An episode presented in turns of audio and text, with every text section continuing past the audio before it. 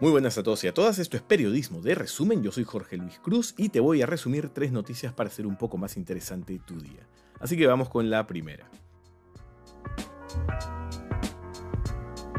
Existen casos de recontagios de COVID-19 en el mundo. Recientemente han salido diversos estudios que hablan de una inmunidad a largo plazo.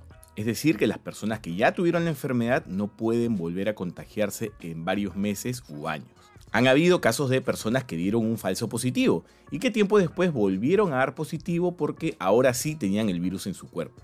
Sin embargo, este lunes se hicieron públicos los resultados de un estudio de la Universidad de Hong Kong, en la cual dan cuenta del primer caso de un paciente recontagiado con la COVID-19, cuatro meses y medio después de haber tenido la enfermedad por primera vez, aunque la información aún debe ser contrastada y confirmada. De ser cierto, las personas que ya tuvieron la infección no pueden sentirse libres y deben seguir cuidándose. En el caso de confirmarse una inmunidad a largo plazo, los cuidados igual deben mantenerse. ¿Por qué? Porque hay sólida evidencia de que el virus viaja en la ropa de uno y también en objetos que manipulamos, como monedas o el mismo celular. Que uno se haya recuperado no significa que no puede seguir contagiando a otros de manera indirecta. Esta pandemia, por eso, nos obliga a cuidarnos los unos a los otros. Y ahora vamos con la segunda noticia. A mediados de septiembre iniciarán los ensayos en voluntarios peruanos para la vacuna contra la COVID-19 del laboratorio chino Sinopharm. La meta es testearla en 6.000 personas entre 18 y 60 años que serán seleccionadas por la Universidad Cayetano Heredia y San Marcos. Además, el gobierno ha indicado que otros seis laboratorios han solicitado hacer pruebas en el Perú. Esto permitirá al país asegurar un importante lote de vacunas cuando ya estén desarrolladas. Pero no hay que crearse falsas ilusiones. El desarrollo y la distribución de una vacuna aún no tiene fecha definida. Los más optimistas consideran que una vacuna podría empezar a distribuirse desde marzo del 2021. Pero repetimos, no hay fechas exactas. Quienes dicen que la hay están mintiendo. Pese al entusiasmo por las pruebas, debemos seguir cuidándonos. Hace tres días la Defensoría del Pueblo indicó que solo quedan 17 camas UCI disponibles en todo el país.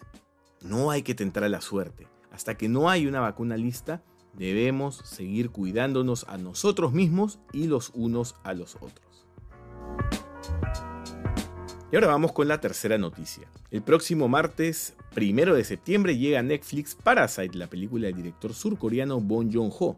Esta cinta se hizo mundialmente famosa luego de ganar en la pasada edición de los premios Oscar a Mejor Película y Mejor Director, lo cual fue una de las mayores sorpresas de la historia.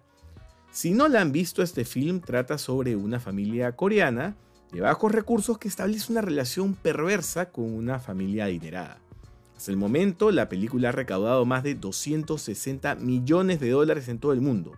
Ya lo saben, Parasite llega a Netflix este primero de septiembre.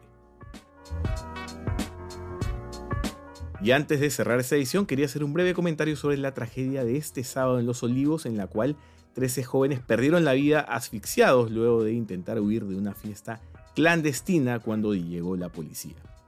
Muchas personas en medios y en redes sociales han señalado que estos chicos son responsables de sus propias muertes por ir a una fiesta en plena cuarentena cuando esta clase de eventos están prohibidos.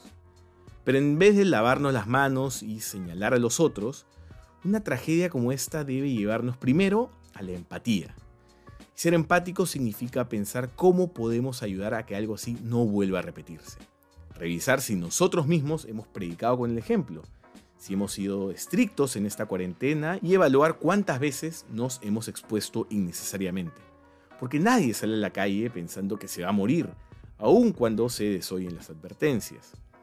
Y si hemos sido estrictos en el cumplimiento de las reglas, tampoco estamos libres de que algo malo pueda pasarle a un ser querido o a cualquiera de nuestros vecinos.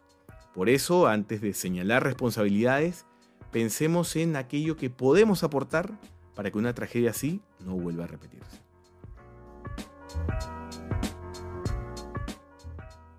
Bueno, hemos llegado al fin. Ya saben que Periodismo de Resumen está en Instagram, YouTube, Facebook, Twitter, Spotify y demás plataformas de podcast. Y recuerden que por ahora este espacio irá cada lunes. Y conmigo será hasta la próxima semana.